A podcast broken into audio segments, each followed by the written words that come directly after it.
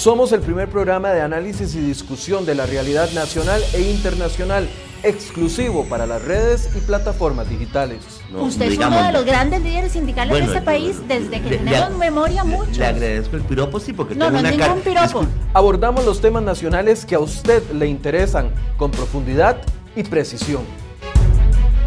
Nos adaptamos a las redes sociales. Vea enfoques en su nuevo diseño vertical Sigue el programa a diario en Facebook e Instagram TV. Al menos cuatro son las deudas en materia económica que tienen el gobierno y los diputados con los ciudadanos costarricenses. Empecemos con la reactivación económica.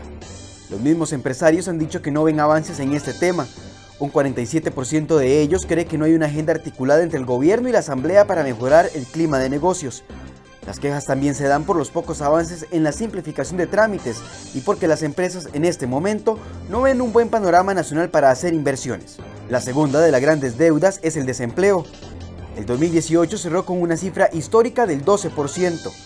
La disminución fue mínima para el primer trimestre de este 2019, cuando la tasa de desocupación llegó a 11,3%. La encuesta de empleo del INEC también reveló un incremento en el trabajo informal, que alcanzó el 46,1% de la población empleada. El trabajo informal es aquel que se da cuando la persona asalariada no está inscrita en la seguridad social por su patrono o porque trabaja por cuenta propia, una condición que solo empeora el panorama económico del país. El recorte en el gasto público es otra de las grandes deudas.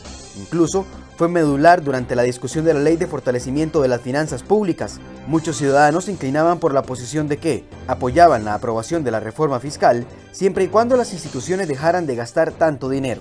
El gobierno anunció una serie de medidas que le permitiría ahorrar, por lo menos para este año, hasta 76 mil millones de colones, pero además impulsa una reforma al empleo público con tal de bajar el gasto. Aquí se incluye, por ejemplo, la modificación a la hora de otorgar algunos pluses salariales, por último, los eurobonos.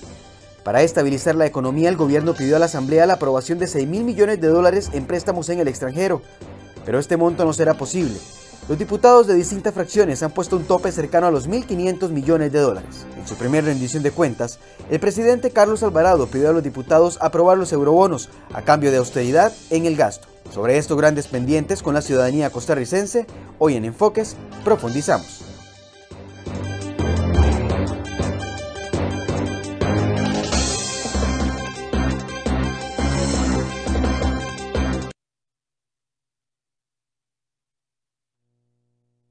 Vamos a hablar de estas cuatro deudas que algunos vemos como deudas pendientes por parte de la administración con respecto a promesas que se hicieron con temas como reactivación económica, el tema del desempleo, la futura aprobación o no de los eurobonos. Y todos estos temas, para conversarlos, hemos invitado a la diputada y economista doña Silvia Hernández del Partido Liberación Nacional para poder analizar la situación que se está dando y si existe o no una ruta clara para esa famosa reactivación económica que todos queremos y que al ratos no vemos por ningún lado. Buenos días, doña Silvia, gracias por acompañarnos. Muy buenos días, muchísimas gracias por la invitación y un cordial saludo a quienes nos escuchan y nos siguen esta mañana también por Facebook Live. Eh, agradecer el espacio para estos temas que sin duda alguna son muy importantes para los costarricenses. Veíamos que en los últimos días eh, la preocupación con respecto al tema del desempleo y la preocupación con respecto a la reactivación económica, a pesar de que ha sido un tema que se ha tocado en múltiples ocasiones en los últimos meses, sigue creciendo, no solo por parte de los ciudadanos, sino también eh, algunos sectores, como lo veíamos en la nota introductoria. ¿Usted ve, doña Silvia, una ruta clara para la reactivación económica en este momento? Bueno, sin duda alguna ese es un tema que debe de tener un enfoque articulado. Estamos hablando de casi 300 mil personas que son en su mayoría mujeres y jóvenes que ciertamente tienen ganas de trabajar y no consiguen una posibilidad. Y a mí me parece que en lo personal aquí hay que hay que saber que mucha de esta articulación va a tener algunos efectos en el largo plazo, pero las personas están buscando empleo hoy. Y es, es parte de las acciones claras de una ruta definida y articulada que a mi criterio debe de venir demarcada por el Ejecutivo, quien señala esa ruta. Y hay una diferenciación muy grande entre la labor que hace el Ejecutivo entiéndase el gobierno, la presidencia y sus ministros, y otra labor que hace la Asamblea Legislativa. Con esto no estoy quitando y aquí voy a la pregunta en concreto, la responsabilidad que tenemos las y los diputados de que muchos de esos proyectos que vayamos a priorizar en una agenda principalmente para este año, en donde se suman otros elementos a esta discusión, como la aplicación del, del plan de fortalecimiento de las finanzas públicas o reforma fiscal, como se ha conocido, y que en próximos meses entrará en vigencia, así como estos efectos económicos que usted muy bien señalaba en la nota, hay una serie de elementos que obligan a que esa agenda de la Asamblea Legislativa sea priorizada con proyectos que le sumen verdaderamente a una generación de empleo. Y se lo pongo en sencillo, hay proyectos muy interesantes, pero que en el inmediato o en el corto plazo no necesariamente contribuyen como otros a dinamizar o generar empleo. Y yo creo que sobre eso podemos ampliar. Un, ejemplo concreto.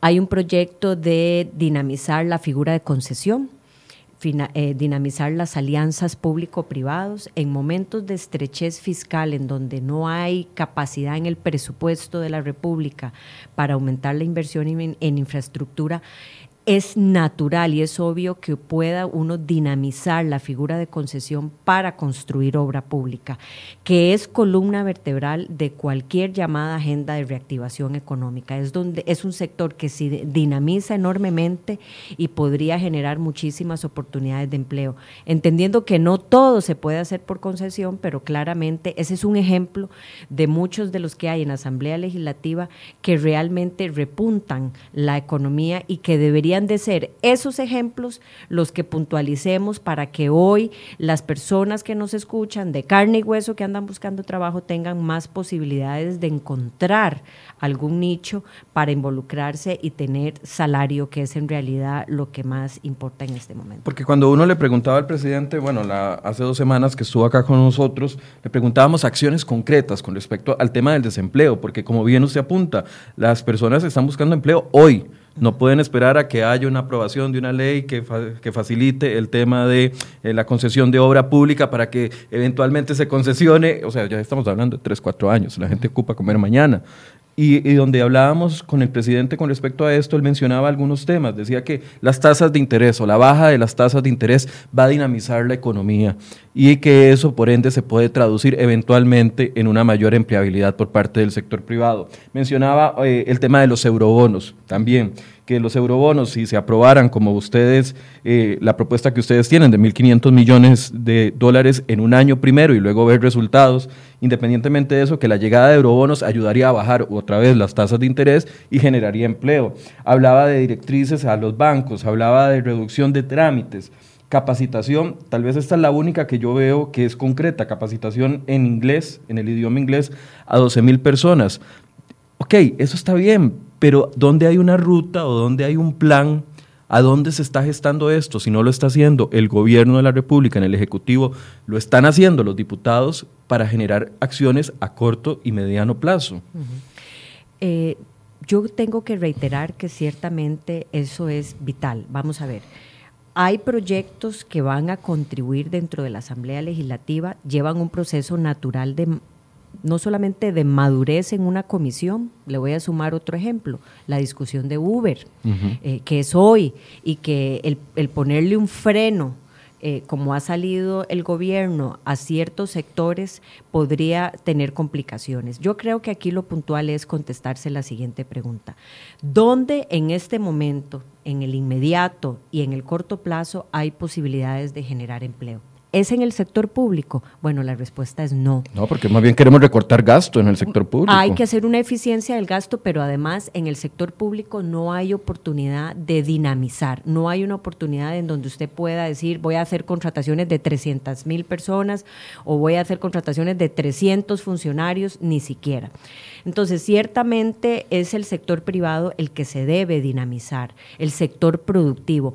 ¿Qué elementos ayudan al sector productivo en este momento? Y esto no es una ciencia compleja, es algo que se conoce. Eh, acceso al crédito, mejorar eh, los costos de energía. Vamos a ver, es, es, algo que se ha señalado por el Estado de la Nación, por muchísimos mandatarios en reiteradas ocasiones. Eh, mejorar la tramitología, como usted bien señalaba. Entonces, ¿qué de esas obras o qué de esas acciones está articulando el Ejecutivo para que se lleven y qué puede sumar de la Asamblea Legislativa, este, Michael, para colaborar? Y yo quisiera ponerle un ejemplo que nos ayude a entenderlo. En esta diferenciación, porque nosotros tenemos una obligación y yo, yo vengo aquí a inclusive ampliar sobre esos proyectos que pueden ayudar, pero tenemos que tener muy claro que la ruta y el sendero de qué debe irse dando y cuáles proyectos priorizar, no solamente porque el Ejecutivo domina una agenda de sesiones extraordinarias donde convoca o desconvoca proyectos, bueno, hay una dinámica propia de la Asamblea desde que entra un proyecto hasta que se madura en una comisión con audiencias, con consultas y hasta que se dictamina en plenario. Eso aún con el nuevo reglamento y los ajustes de tiempos lleva o consume un tiempo de una dinámica propia de un parlamento Así que el Ejecutivo tiene que estar trabajando con sus presidencias ejecutivas, con sus ministerios, también acciones que puede concretar hoy. Recuerde que él conformó una comisión para investigar Setena. Eh, y que nos va a dar un informe, dijo, señaló el señor presidente ahora que rindió cuentas en la Asamblea Legislativa en junio. Bueno, a mí me hubiese gustado por lo menos saber, porque junio está a la vuelta de la esquina, qué va a decir esa comisión. Porque cualquier ciudadano, usted y yo y quienes nos escuchan, van a ligar la palabra setena con obstáculo. Entonces, ¿qué más va a investigar eso para decirnos? ¿Qué más nos va a decir el ministro de Infraestructura, don Rodolfo, a quien aprecio muchísimo y le tengo una gran admiración? ¿Qué más va a decir de CONAVI para poder tomar una decisión sobre eso? Entonces, yo le, le hago lo siguiente la siguiente comparación. El Ejecutivo le dice a la Asamblea Legislativa que es una prioridad el ingreso a la OCDE a la Organización para la Cooperación y el Desarrollo Económico y lo que eso conlleva, por buenas prácticas, por proyectos que nos ponen a la vanguardia, pero además nos ajustan en temas como reformas financieras, como salud, calidad de la educación, gobernanza pública, 22 comités en esa línea. ¿Qué hace la Asamblea Legislativa? Y esto es como para diferenciar por qué el Ejecutivo debe de estar definiendo esa ruta hoy, no para el otro año ni para decirnos qué bien en los próximos meses. La Asamblea Legislativa conforma una comisión inédita en la región, que es una comisión solamente para ver los proyectos OCDE. Esa es una forma de responder en tiempo y eficacia con una necesidad país, no del presidente Carlos Alvarado, con una necesidad país que el Ejecutivo también ha, ha denominado como prioritaria y que la Asamblea responde. Bueno, pero ¿de quién es la prioridad del Ejecutivo? ¿Qué hace la Asamblea en sus mecanismos de acción? Definir una comisión en donde hay personas eh, muy, muy alineadas en el sentido de, la claridad de la ventana de oportunidad, de cuándo se vence la posibilidad de entrar a la OCDE, a esta organización y ponerse a estudiar todos los proyectos que tengan una competencia. Este es un ejemplo claro de cómo puede ayudar a la Asamblea Legislativa con cosas que el país requiere y que el Ejecutivo ha priorizado. Pero de eso a decir que mañana va a tener eh, los 30 proyectos de reactivación económica aprobados, no es, no es solamente mentirle a la población, sino que el, sistema no es porque sea malo o ineficiente, es que no lo permite. Es que un proyecto va a una comisión y tiene que hacerse las consultas. Claro, ahí es donde a mí me preocupa, porque viene eh, el presidente cuando da explicaciones con respecto a este tema y dice, bueno, pedimos ayuda, y lo dijo en el discurso del primero de mayo, que mencionó varias leyes específicas que les pedía a ustedes ayuda para la aprobación. 22 por, por, otro, 22 leyes. Por otro lado, eh, cuando uno los escucha a ustedes en control político hablando, le al presidente eh, una ruta clara con respecto, por ejemplo, al tema del desempleo, varios diputados. Entonces, uno aquí dice, bueno, se están repartiendo culpas y, no, y yo no veo la ruta clara. Yo sé que los, eh, los proyectos de la OCDE son súper importantes, que el tema de, de, la tramitación y agilizar la tramitación son súper importantes, pero no son medidas que de la noche a la mañana o que de un mes a otro van a paliar el problema de desempleo que estamos viviendo. Claro. Y peor aún, por ejemplo, el Ejecutivo manda una ley como la ley de Uber, que ya usted mencionó, súper mal hecha, que nadie, nadie la acepta, solo, solo el ministro de Obras Públicas la, la ve buena, porque es el único que la ve buena Y una ley que eventualmente con los operativos que están haciendo ahora, gente que no tiene trabajo, que se está dedicando a eso, se, está quedando sin esa eh, posibilidad. Yo sé que no está regulado, que es ilegal, pero pues chicas, como que nos compongamos a perseguir en este momento a todos los eh, personas que venden cosas en el centro de la capital y decir, bueno, vamos a limpiar de vendedores ambulantes, pero no les estamos generando un empleo. Esas no sé si es que somos muy exigentes como ciudadanos y prensa al pedir medidas claras. No, todo lo contrario. La labor que, que hace la prensa en este proceso es necesaria de evidenciar, pero además de generar presión. Yo creo que aquí hay dos, dos alas o dos líneas que podemos, digamos, abordar. La primera es que no hay una, una, un traslado de responsabilidades o de culpas. Tal vez yo lo resumo de la siguiente manera.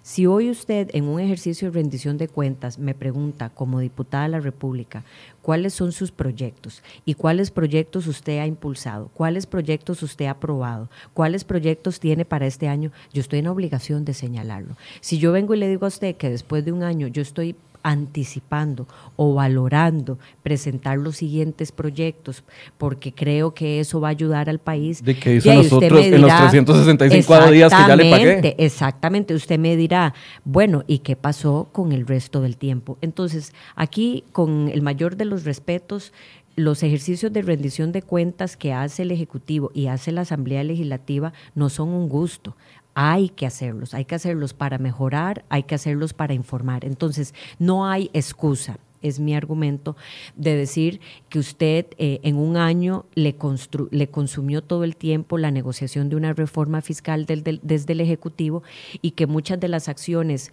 para reactivar o mejorar o dinamizar la economía van a venir en este próximo año. Yo sé que tampoco las cosas, este, Michael, surgen de la noche a la mañana, porque en temas de infraestructura es complejo. Usted no puede ver obras construidas en, en tres meses, por más que nos guste. Hay un proceso de estudios de preinversión, hay un proceso de contratación, licitación, etcétera, que como, aún como país nos genere frustración, eso hay que hacerlo. Más bien daño le haríamos al país diciendo eh, que vamos a hablar de fechas de inauguración que a la larga no se concretan y en lugar de hablar de ese modelo de gestión. Y lo otro es de que ciertamente hay una obligación por todos lados, y me parece que ese es el punto que usted está planteando sobre la mesa, de que en ese infinito de proyectos que hay en la Asamblea Legislativa, muchos necesarios para el país, pero que van a rendir cuentas en el largo plazo y que también son necesarios. porque, usted, porque usted, vamos a ver, está a punto de cambiar eh, el, llamado bicentenario en nuestro país y eso no es algo simbólico, eso lo que tiene de trasfondo es qué país queremos para los próximos 50 o 100 años y eso hay que construirlo ahora.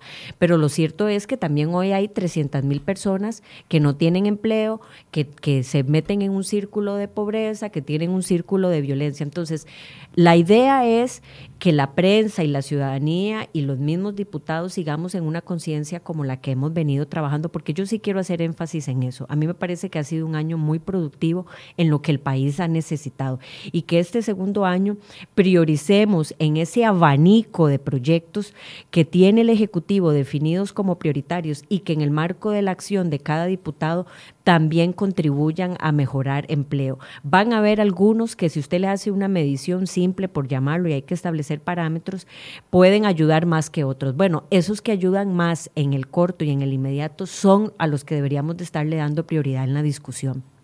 Eurobonos, por ejemplo.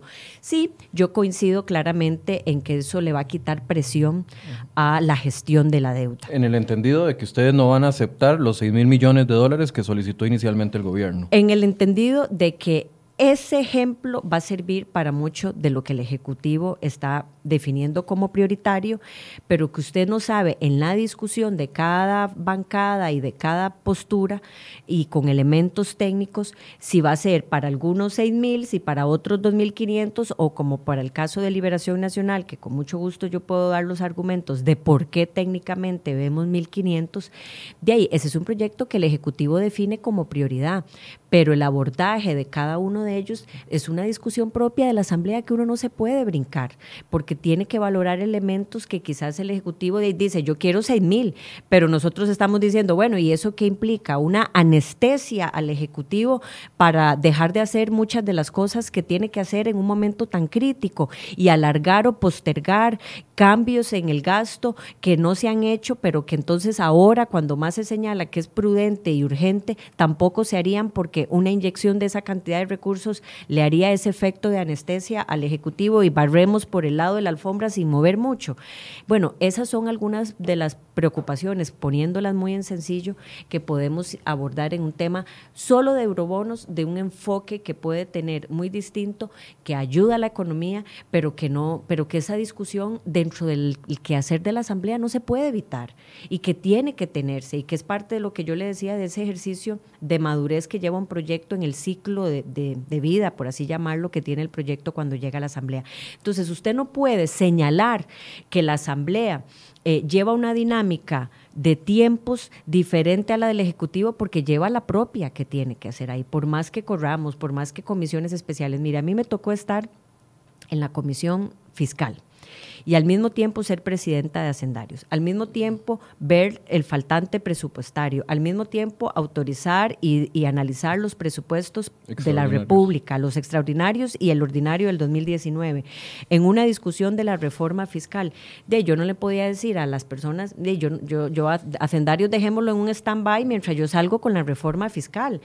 Había que asumir las dos cosas. ¿Qué es lo que yo siento que es el descontento que existe en algunos sectores? Nos enfrascamos en la discusión del tema fiscal, porque muchos por convencimiento veíamos que era necesario una reforma fiscal, aunque nos doliera, pero con la esperanza de que se estaban moviendo otras cosas a nivel de ejecutivo, pero los números ahora nos golpean en la cara, con un crecimiento económico discreto, voy a llamarle de esa forma, un leve, eh, que no repunta con un problema fiscal que a mediano plazo esperemos que se solucione, pero no se soluciona, y con las consecuencias que trajo eso en división país y con los indicadores de desempleo que estamos viendo. O sea, pareciera que eh, enfocarnos en un solo tema, hacernos monotemáticos, nos está afectando mucho más que no haber abordado el tema.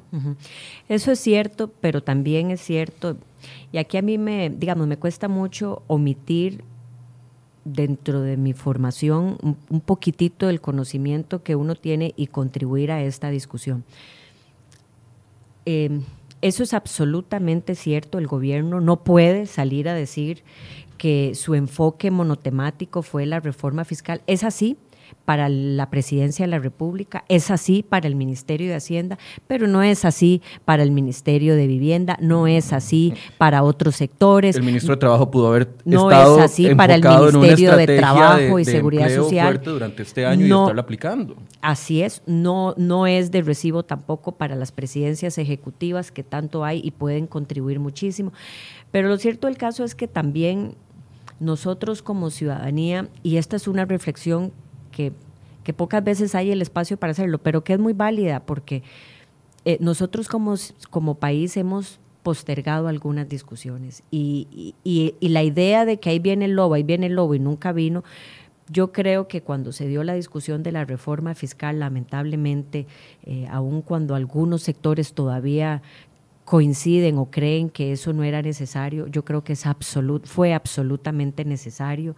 El usar el, el, argumento de que era insuficiente no era una palabra que se ponía ahí sobre la mesa por gusto, es una reforma insuficiente. Y cuando usted dice, Michael, que ojalá en el mediano plazo se den los ajustes, el mediano plazo es al, al 2040, al 2040, cuando supuestamente con las estimaciones del Banco Central, eh, la, la, la deuda que tenemos de ese sendero explosivo que ha llevado el país, empieza a estabilizarse. Si es que se cumplen los compromisos de contención de gasto. De contención de gasto y de aplicación de regla fiscal. Entonces, ese escenario no se puede ver en aislado o en abstracto con lo de hoy. Y a mí me duele muchísimo eso, porque estamos como país en discusiones muy importantes, en ejercicios de prioridad, pero que la gente de ahí tiene necesidad absolutamente. La pobreza que no se frena. Le voy a sumar otro elemento. De ahí, se habla de un plan de combate a la pobreza por parte del Ejecutivo que nosotros desde la Asamblea no conocemos más que las notas de prensa que han podido salir sobre ese tema, porque no hay, no hay una estrategia articulada por escrito que nos diga esta es la ruta para atacar un problema integral. en pobreza. En pobreza. Pero eso es lo mismo que yo le estoy diciendo, que yo lo veo en desempleo y en reactivación económica. Pero no sé si es que soy yo, que soy muy necio. E, es absolutamente cierto. Lo que estoy diciendo es que usted tiene toda la razón, que la Asamblea lo ha señalado, Liberación Nacional lo ha, lo ha señalado. No solamente no vemos la visión, el gobierno estudioso, el gobierno eh, con visión de corto y largo plazo para lo que viene en los próximos años, porque está muy ligado con lo de hoy. Eh, cuando hablamos del envejecimiento de nuestra población, hay un informe reciente de la Contraloría General de la República que dice que los recursos que se han estado otorgando como Estado para el tema de educación, para el tema de salud y el tema de pensiones van a empezar no en 100 años ni en 50, no, en el 2000, a la vuelta de la esquina, en, en cinco años a tener, 2025 más o menos, a tener 2030 en algunos casos eh, evidencias. Entonces, ¿A qué me refiero con eso? Ahí hay una discusión de que lo que hoy invertimos en educación por, el por, por, esta población que se revierte, en donde hay más gente adulta mayor y menos gente joven, el dinero que se destina por presupuesto a educación hoy, probablemente en 15 años la necesidad sea de un 5% del PIB, según la Contraloría, y no del 8% que se, ha, que se ha intentado destinar y no se logra. Ay, doña Silvia, se está metiendo en un terreno peligrosísimo. Pero es parte de esas discusiones. Pero no, no se quieren dar. Que no Dígale eso a, los rectores de las universidades públicas. Bueno, pero es parte de, de, absolutamente de acuerdo, pero el punto sobre la mesa es, si usted lo que está diciendo es que como país hoy tenemos necesidad de empleo. Hoy hay gente que no tiene un salario para cubrir ni siquiera lo mínimo. No estamos hablando de 10. Anunciamos con bombos y platillos un aumento en las pensiones del régimen no contributivo de 4 mil colones. Con eso no alcanzan cuatro cajas de leche.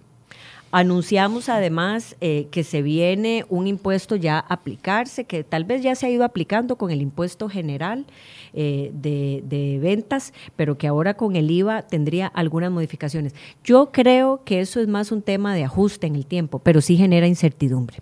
Y esa incertidumbre es hoy. Y esa incertidumbre repercute en consumo. Entonces, al repercutir en consumo, la gente tiene más cuidado de qué va a hacer, tiene más cuidado de tomar decisiones en el corto plazo que, son para mañana. O sea, duda en irse a endeudar para comprar una casa y por eso estanca otros sectores. Duda en salir a hacer algunas compras o viajes y por eso se estancan algunos sectores. Esa es la incertidumbre. Entonces, aquí el punto es que ciertamente ha faltado eso. Ha faltado y no puede el Ejecutivo eh, tomarse la atribución de que esas discusiones de hoy y del futuro no, no se tienen que dar. Desde la Asamblea Legislativa nosotros tenemos, este, Michael, Solo Liberación Nacional ha priorizado cada diputado cinco proyectos de ley que ya hemos mapeado que ayudan al tema de generación de empleo, en temas de vivienda, de emprendedurismo, cómo dinamizar más ese ecosistema, cómo llevar mayor accesibilidad de vivienda a personas que no tienen cómo pagar la prima hoy, que es lo que más golpea a la gente joven. Entonces, solamente en la bancada de Liberación Nacional, Cinco proyectos de ley por 17 son 85, proyectos, solo de liberación nacional. Y diciéndole a cada diputado, priorice cinco. ¿Verdad? Eh, usted me dirá, bueno, cinco, bueno, pero es a tratar de hacer un ejercicio y eso habrá que bajarlo aún más para ver qué se va aprobando. Pero aquí le quiero poner una batería de proyectos, un abanico de proyectos que nosotros estamos tratando de impulsar solo como bancada de liberación. Estoy segura que las otras bancadas lo tendrán para ayudar en este momento tan crítico que tiene la economía y de ir sacándolos. Y ahí entra eso de capital semilla, el tema de pensiones, el tema de vivienda, el tema de mejorar el emprendimiento, el tema del contrabando, como en este país se desaparecen 13 mil contenedores y simple y sencillamente se desaparecieron. ¿Verdad? Por un tema de sistema. sabe qué pasó con Exactamente, de cómo entra y cómo sale en el sistema. Bueno, ahí hay una serie de cosas que afectan el comercio, que afectan el empleo hoy. Usted no puede tener una terminal de contenedores en Limón y no dinamizar todo lo que hace falta. Cuando le vamos a entrar al tema de tablillas, por ejemplo, ir creando esos nichos. La frontera en San Carlos. Pero nosotros no somos ejecutivo. Y yo sí quiero insistir en esa diferencia, no por evitar eh, responsabilidades o trasladárselas a otras. Es que simple y sencillamente la dinámica propia de una asamblea legislativa en la aprobación de leyes y donde además el gobierno monopoliza de los cuatro años de una administración, dos años con sesiones extraordinarias donde convoca los proyectos de interés, desde luego que tiene una tarea muy importante en esta discusión de definir una ruta y de abanderarla y de concluirla. Yo le entiendo ese punto perfectamente, pero eh, hemos escuchado voces que dicen lo contrario, que dicen si el Ejecutivo no lo está haciendo, ¿por qué los diputados no lo hacen? Si tienen en su poder la facilidad de hacer leyes. La justificación sería eh, que tienen una agenda eh, cortada, por así decirse, de poco tiempo para discutir proyectos propios, ya que el, Ejecutivo maneja parte de las sesiones eh, extraordinarias, o cuál sería esa justificación, o, o, que las acciones que ustedes puedan tomar no serían parte de un plan integral que tendría el gobierno como prioridad. No, la, la Asamblea tiene una responsabilidad enorme en esta discusión para poner sobre la mesa prioridad de proyectos que dinamicen más la economía y, postergar para un segundo plano y no para evitar aquellos otros proyectos que no lo hagan. Le pongo un ejemplo. ¿Quién no quiere hoy hablar de el tema de protección al ambiente? El tema de eh, evitar plásticos de un solo uso, para ponerlo con nombre y apellidos.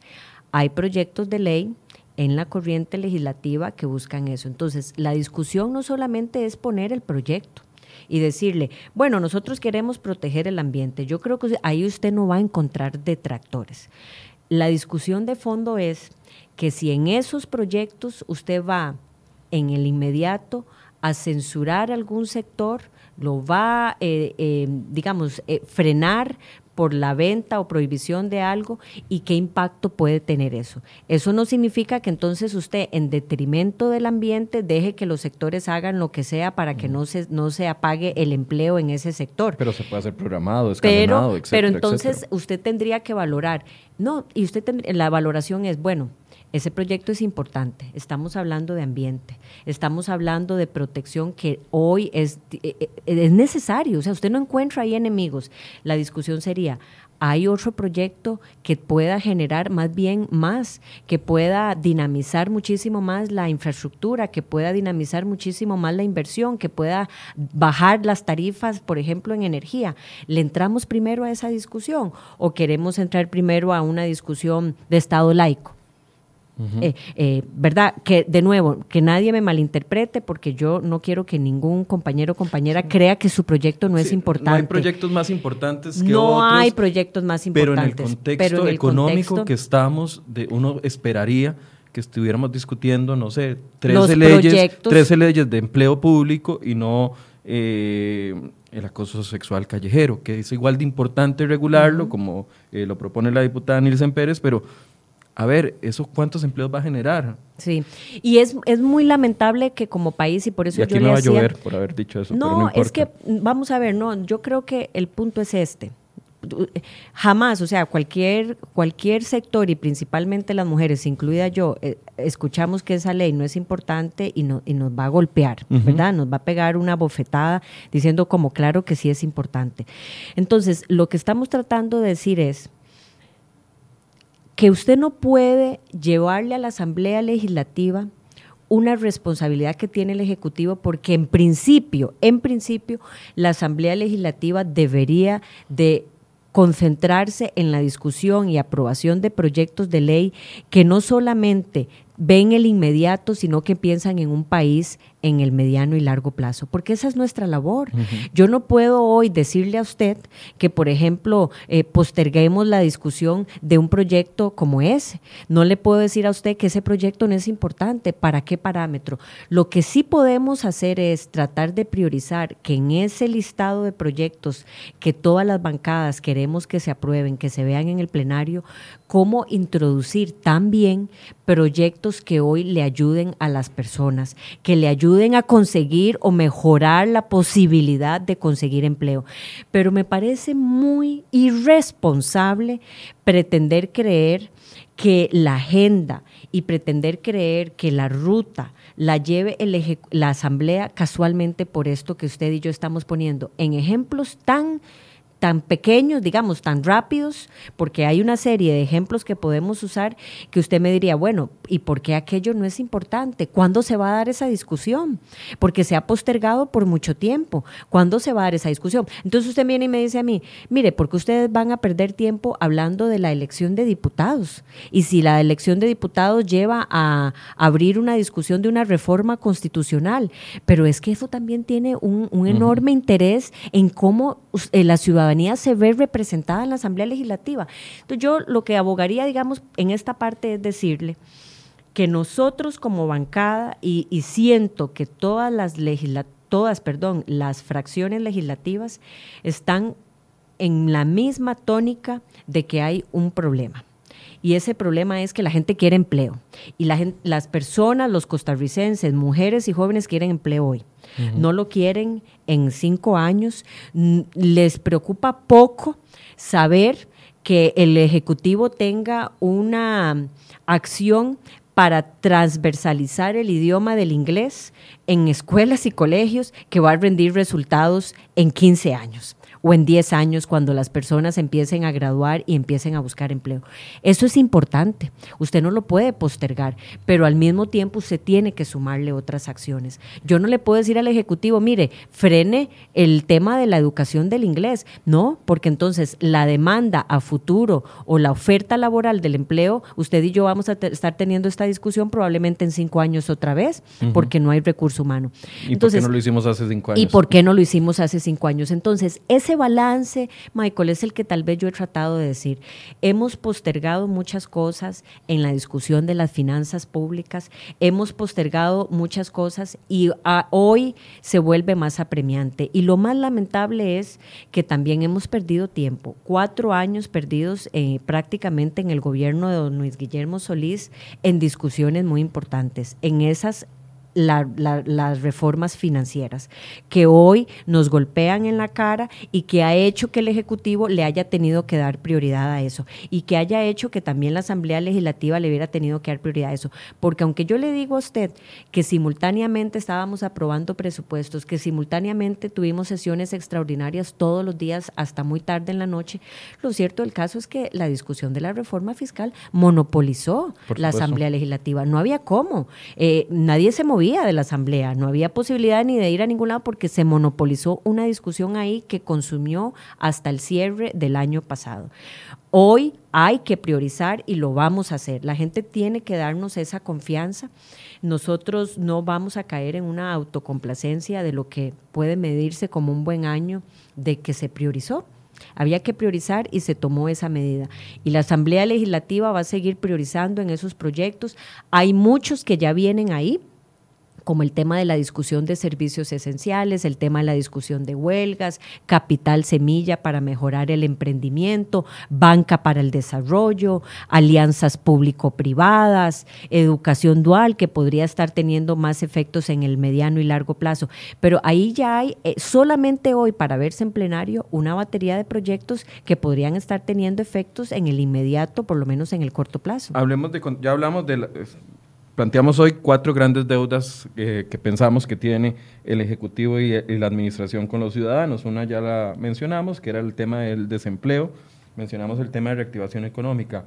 Hablemos ahora de lo que es la contención de gasto, porque muchos hemos visto o no hemos visto la misma fuerza que utilizó el Partido Liberación Nacional para impulsar y defender un plan fiscal que no le pertenecía, pero con una actitud que ustedes mismos califican como responsable, le entraron a este tema, aunque no eran gobierno, porque veían la necesidad de fondos públicos. Pero no vemos esa misma fuerza a la hora de exigir contención de gasto. ¿O es que eso no es tan vistoso como se podía ver el tema de la exigencia o de la eh, impulso del plan fiscal?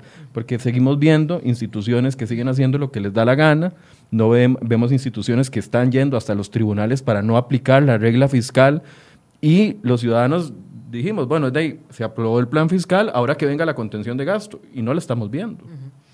Esa es una excelente pregunta y yo le diría que el mejor ejemplo que está haciendo Liberación Nacional, más allá de un discurso o de una denuncia, es realmente con lo que le corresponde.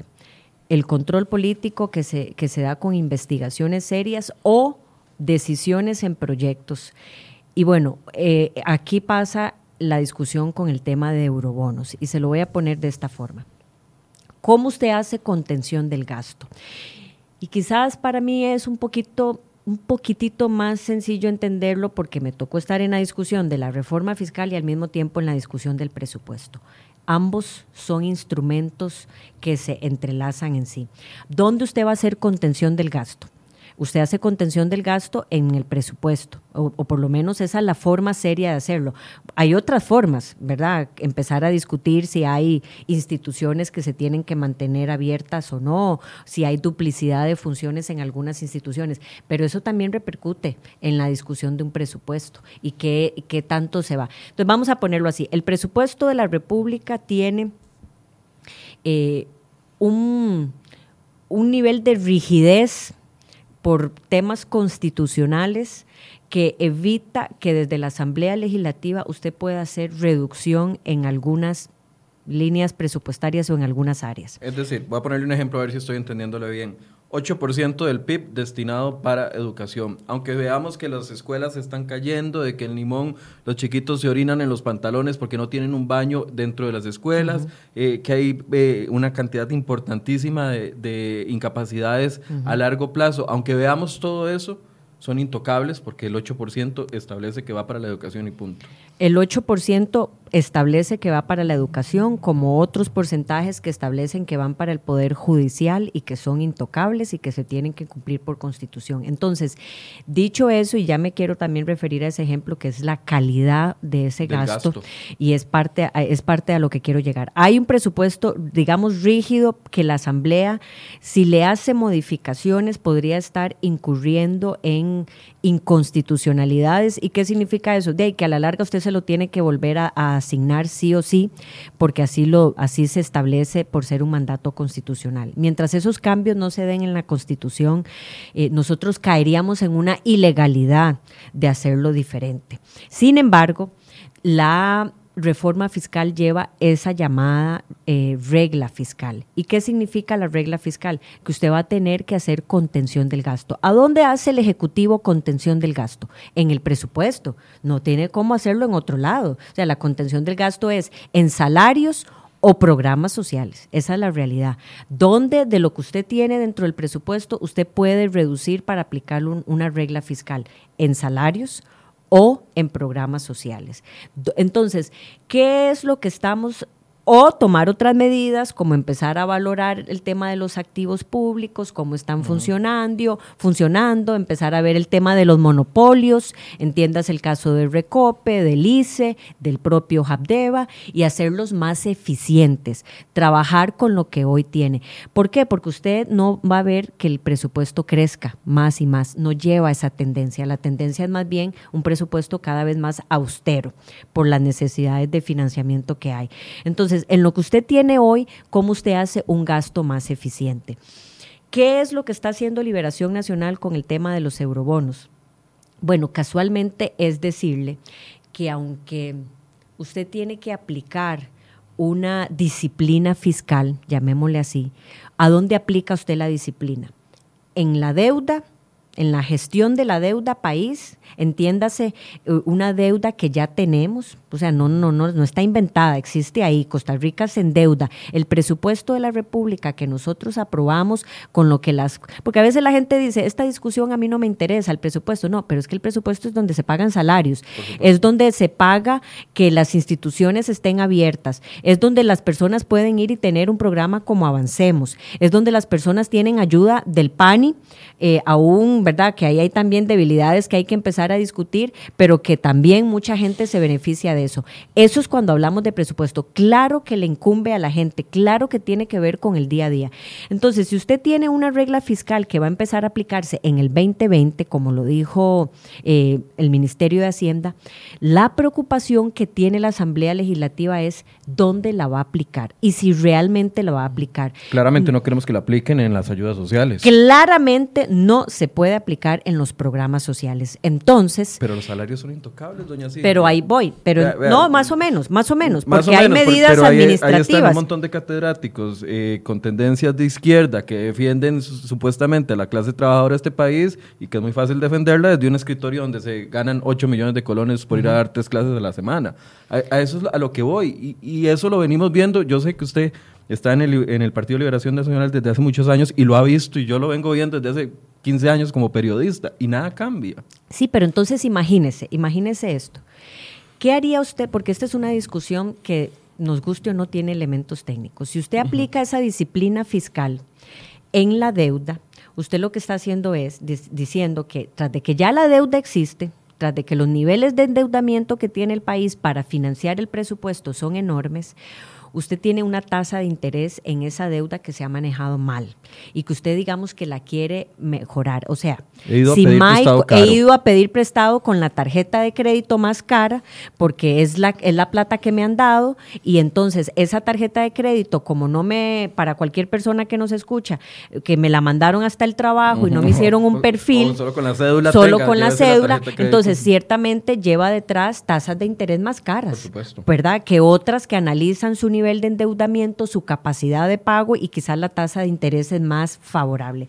Ese es el problema de la deuda que tiene nuestro país, de la deuda que todos nos beneficiamos con los salarios, los programas sociales, las instituciones públicas. Entonces, ¿a dónde usted le aplica la disciplina fiscal? ¿En reducir y mejorar la tasa de interés de esa deuda o en el presupuesto? Entonces, ahí hay una discusión técnica. La disciplina fiscal es, si usted le autoriza eurobonos, en principio usted va a ir a mejorar las condiciones de esas tasas de interés que nos, que nos ayude a todos como país, porque ya usted tiene eso, ya Michael tiene una tarjeta de crédito hasta el cuello, usada hasta el tope, con una tasa de interés altísima, que, que, que ronda el 50% que tengo que pagarlo porque tengo que pagarlo, Y que tiene que pagarla porque no hay de otra. Entonces, si yo vengo y le digo a usted, este, don Michael, ¿por qué usted no coge mejor esta tarjeta? Yo le, le reestructuro su deuda y le voy a dar una tasa de interés del 15% en toda la misma deuda, pero en lugar del 50 al 15%, de por supuesto que usted ahí no quiere aplicar la disciplina fiscal. Pero ahora sí, usted me acaba de decir, ok, ¿a dónde más la hago? En el presupuesto. ¿Va a ir realmente el Ejecutivo a aplicar las medidas administrativas de salarios, de no crecimiento, de que el salario nominal no crezca, de que realmente se aplique un, por, un, un monto nominal y no un porcentaje? Eso es lo que queremos ver. Y si nosotros les aprobamos los 6 mil millones, que tiene que ver con la deuda y mejorarla, porque nadie está discutiendo eso. O sea, aquí hay conciencia de eso. Y nosotros nos hemos sentado en liberación entendiendo que la deuda existe y que hay que mejorarla. 1.500 millones más a la deuda. Ni seis mil más, es mejorar condiciones. Pero la pregunta es la siguiente. ¿Caerá el Ejecutivo en un estado de anestesia para los próximos años y entonces no se va a aplicar la regla fiscal. Bueno, usted no le puede, desafortunadamente, porque eso también es técnico, usted no puede permitir, el dinero es lo que se conoce como fungible.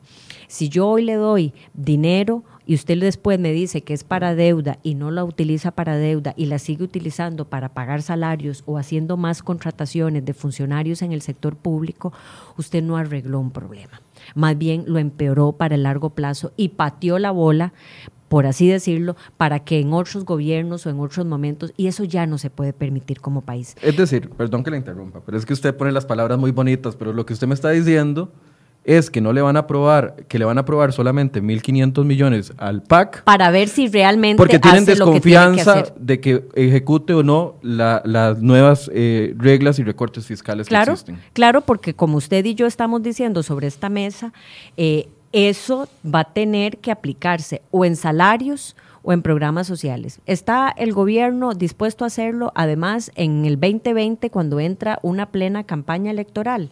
¿O estará más bien el Partido Acción Ciudadana, ah, no solamente campaña electoral, alcaldías a la vuelta de la esquina? ¿Estará el gobierno de la República dispuesto a querer hacer eso? Bueno, nosotros no podemos permitir que el Estado caiga en una fase de anestesia y que todo se vea como para después o para mañana y tienen que implementarse. Entonces, lo que le estamos diciendo, en ese llamado que usted dice que no ve una exigencia, que no ve un, una oposición golpeando la mesa, bueno, es que usted le tiene que decir al gobierno que ahí hay 1.500 millones y que si usted los utiliza bien y que si usted va y hace realmente lo que está prometiendo con la aplicación de la regla fiscal y usted toma la decisión como ejecutivo de realmente hacer esas medidas de mejora del gasto, de contención del gasto, venga el otro año y lo pide. ¿Cuál es el otro problema de venir a aumentar eso? Ahí hay otros tecnicismos que Hacienda le va a decir a usted, que montar un roadshow, de ir a negociar con inversionistas. ya lo ha dicho aquí la ministra es caro, de Hacienda. Es caro, vean, no lo vamos a negar.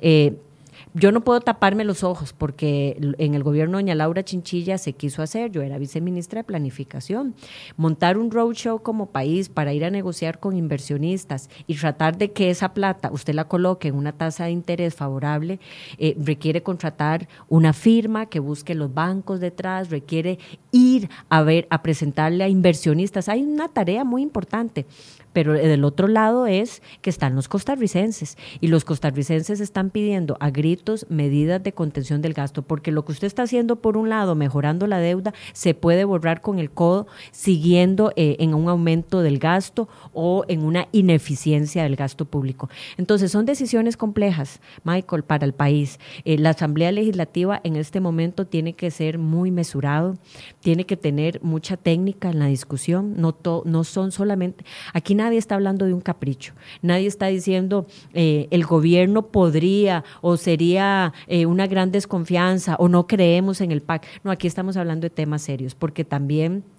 una mala gestión de la deuda repercute en todos nosotros. es que eso lo paga el país. Nos tiene en el hueco fiscal en el que estamos. Exactamente. Entonces, aquí hay elementos de discusión serios que yo creo que la gente, se, lo, y los diputados nos hemos sumado. Y el mejor ejemplo, usted lo puso ahora. Dígame usted cuándo ha visto una oposición aprobando impuestos. ¿Cuándo usted vio el PAC? Aprobando impuestos. Sí, sí, no, sucedió. ¿Verdad? Entonces, una oposición que hace eso no es porque quiere que la gente pague más impuestos. Michael, y yo le agradezco este programa para decirle mucho de lo que la reforma fiscal no permitió decirlo.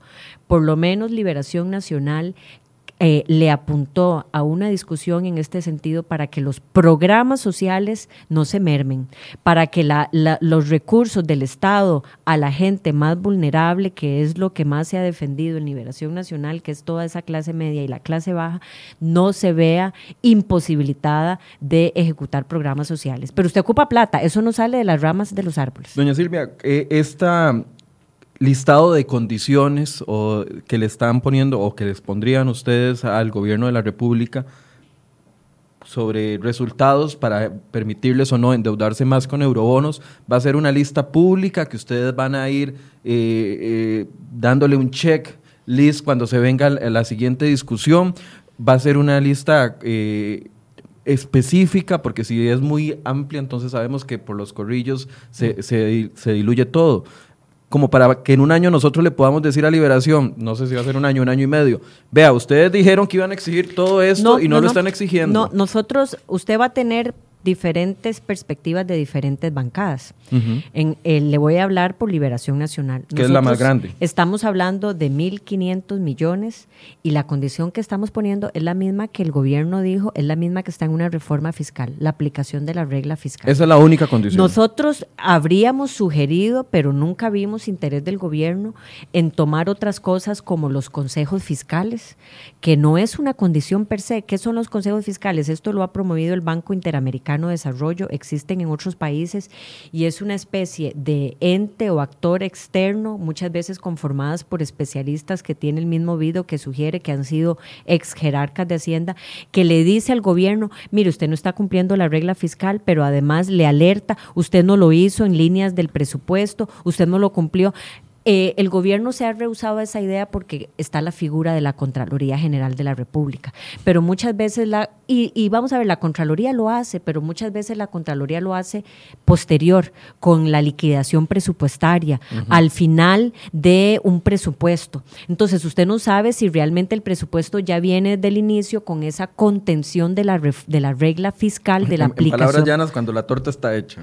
Sí, cuando ya usted, digamos, no, no necesariamente puede prever esos cambios. Entonces, estos consejos fiscales a nosotros como bancada nos hubiese gustado escuchar a un ejecutivo más bien proponiendo ellos cuáles son los, eh, los, las condicionantes por las cuales ellos mandan una autorización de 6 mil millones, pero no ese cheque en blanco que ha llegado eh, simple y sencillamente a la Asamblea Legislativa. Nosotros lo que le estamos diciendo es que tenemos un estudio claro de que la deuda afecta a todo mundo, que el gobierno tiene necesidades de liquidez anuales que rondan los 8 mil millones de dólares los 8 mil millones, perdón, de colones anuales, que tiene necesidades em, de mejorar muchísimo las presiones en las tasas de interés y que por lo tanto vamos a estar dando recursos, sabiendo que se va a complementar con parte de empréstitos que ellos han negociado. El gobierno ha negociado préstamos con multilaterales como el BID, CAF y otros organismos que rondan los mil millones de dólares. Eh, está haciendo canjes de deuda, está haciendo contratos de colocación. Eso hace creer y pensar que el gobierno tiene resuelto gran parte de este año, si no todo, y que para el otro año podría estar pensando en una nueva autorización. Pero de nuevo, el gobierno no ha querido hacer eso, el gobierno no ha venido a ofrecerle a la Asamblea Legislativa en una discusión que mandan un proyecto, miren, nos comprometemos con A, B y C. Sí lo hizo con el artículo de eurobonos en decir que va a aplicar la regla fiscal.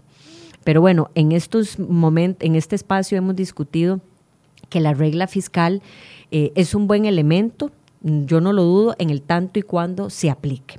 Y habrá que ver si realmente se aplica, habrá que ver que realmente el gobierno haga esa contención o eficiencia del gasto y no patee la bola en ese estado de anestesia que yo le llamaría, teniendo 6 mil millones eh, de colocación que ciertamente ayudan a la deuda, pero no eh, a tomar algunas medidas darle eh, una cantidad importante de plata a una persona que no sabría cómo actuar en un momento de necesidad, porque cuando uno tiene deudas está abrumado por las deudas y los gobiernos no funcionan diferente a como funcionamos los seres humanos, abrumados y si nos llega un montón de plata de repente, probablemente no la administremos bien. Sí, bueno, es parte de lo que hemos hablado. Para cerrar, doña eh, Silvia, ¿cuándo ve usted esta posible aprobación de eurobonos?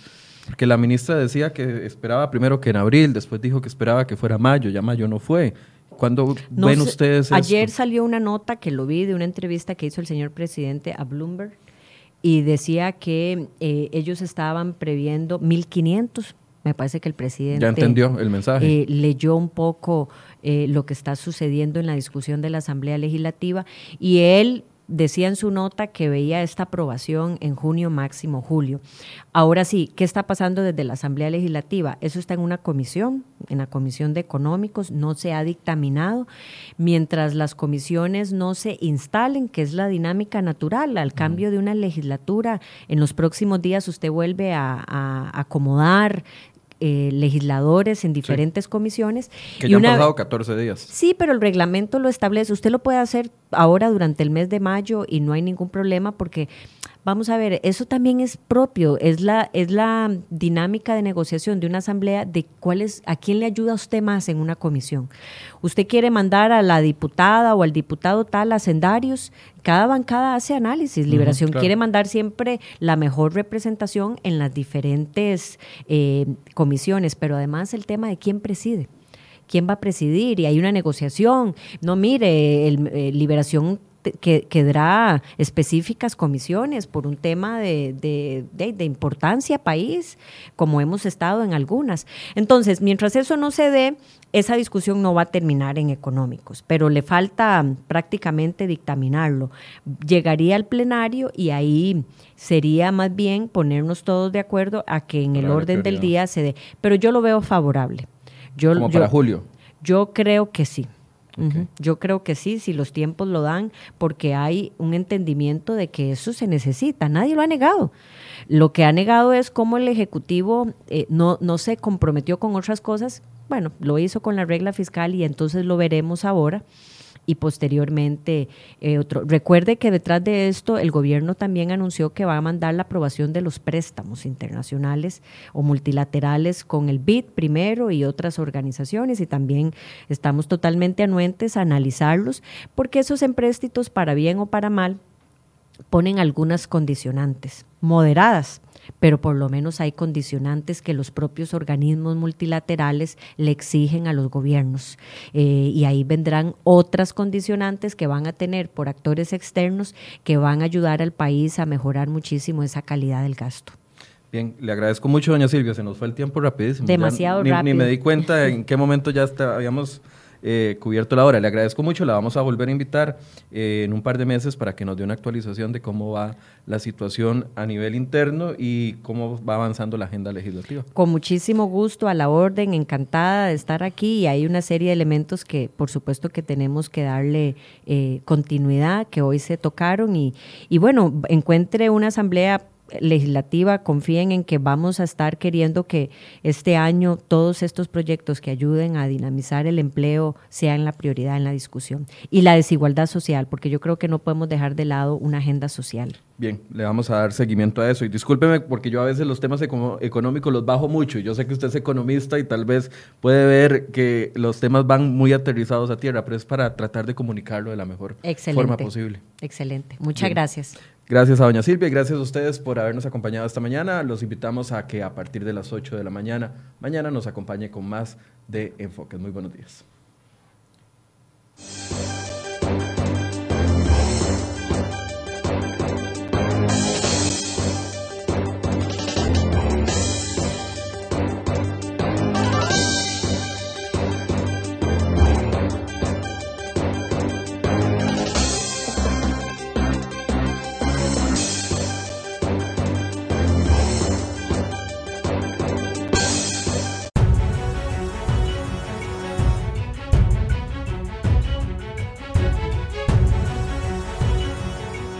Somos el primer programa de análisis y discusión de la realidad nacional e internacional, exclusivo para las redes y plataformas digitales. Usted es uno de los grandes líderes sindicales de este país desde que tenemos memoria mucho. Le agradezco el piropo, sí, porque no, tengo no una ningún piropo. Abordamos los temas nacionales que a usted le interesan con profundidad y precisión. Nos adaptamos a las redes sociales. Vea enfoques en su nuevo diseño vertical Sigue el programa a diario en Facebook e Instagram TV.